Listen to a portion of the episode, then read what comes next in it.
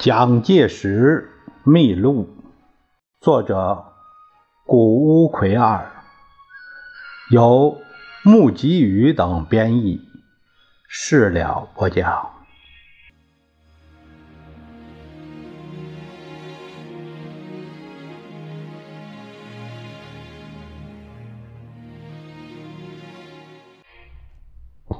我们这一节看第一章第九节。讲到入保定军官学校学习，在家乡，他听到了喜讯。一九零六年，明治三十九年冬，蒋介石结束了第一阶段在日本的留学，返回国内。料想不到，在故乡却有得偿夙愿的机会在等着他。到了第二年，一九零七年。清廷陆军部在保定创立了通国陆军速成学堂，向各省招考学生，规定每省考选四十人。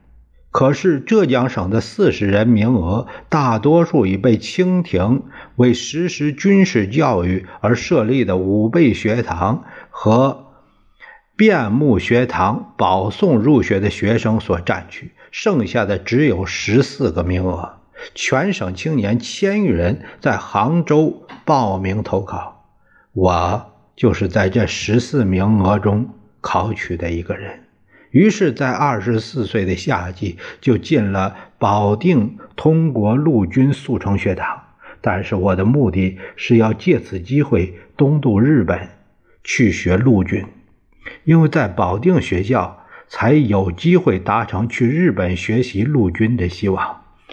这是蒋介石对呃从军学生训话里面，在一九四四年一月这里面的一段呃他的一个自述。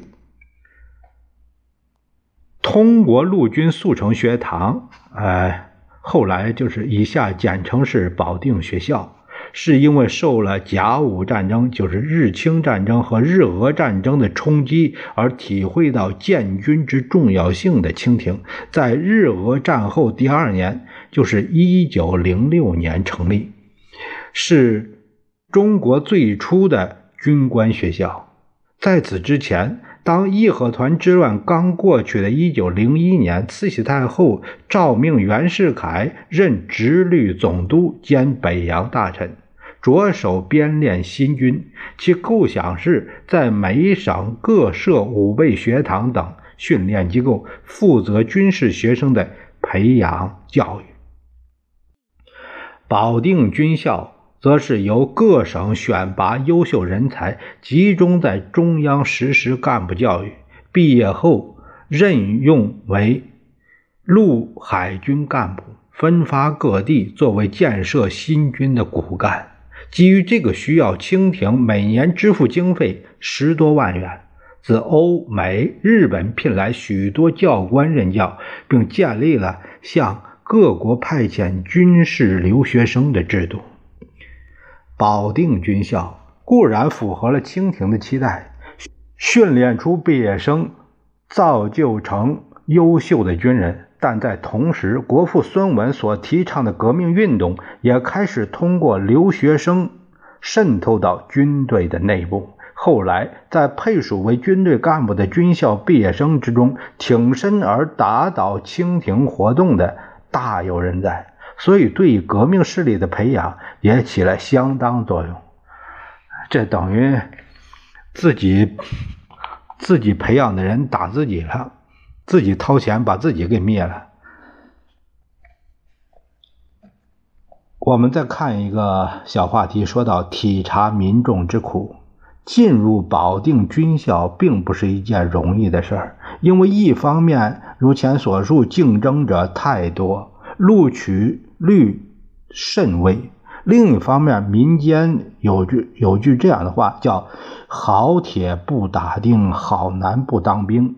轻视军人的偏见根深蒂固，所以应考军校者往往被旁人嘲笑，或者是被迫打消念头。而且在蒋介石来说，还有一点困难，就是在临考之前突然生了病，必须勉强抱病参加。考试的当天，又因为年龄没有满二十岁，口试官员就以这个理由不考虑予以录取。但蒋介石说明，虚岁到了二十，体力已够充足，可以胜任为一个报效国家的成年军人。才终于说服了考官，突破了难关。为了赴军校入学，由奉化到保定要纵贯半个中国大陆，这是蒋介石在广大国土上最初的国内旅行。保定又名清苑，在北京以南一百四十公里。由故乡西口到达保定的直径距离就超过了一千一百公里，需要一个月以上的漫步跋涉。在这个旅行中，对于中国国民被压迫到什么样的生活、被屈辱在什么样的地位之下的情况，随时随地都呈现在眼前，了然于心中。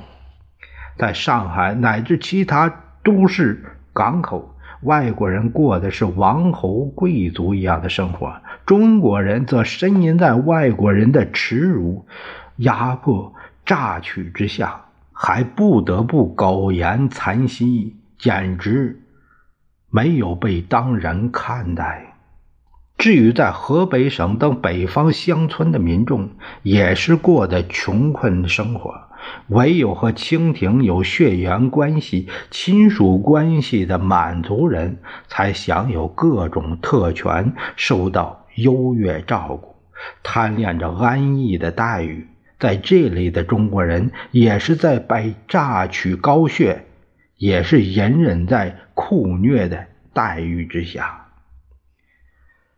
蒋介石到了保定军校，进入炮兵科一业。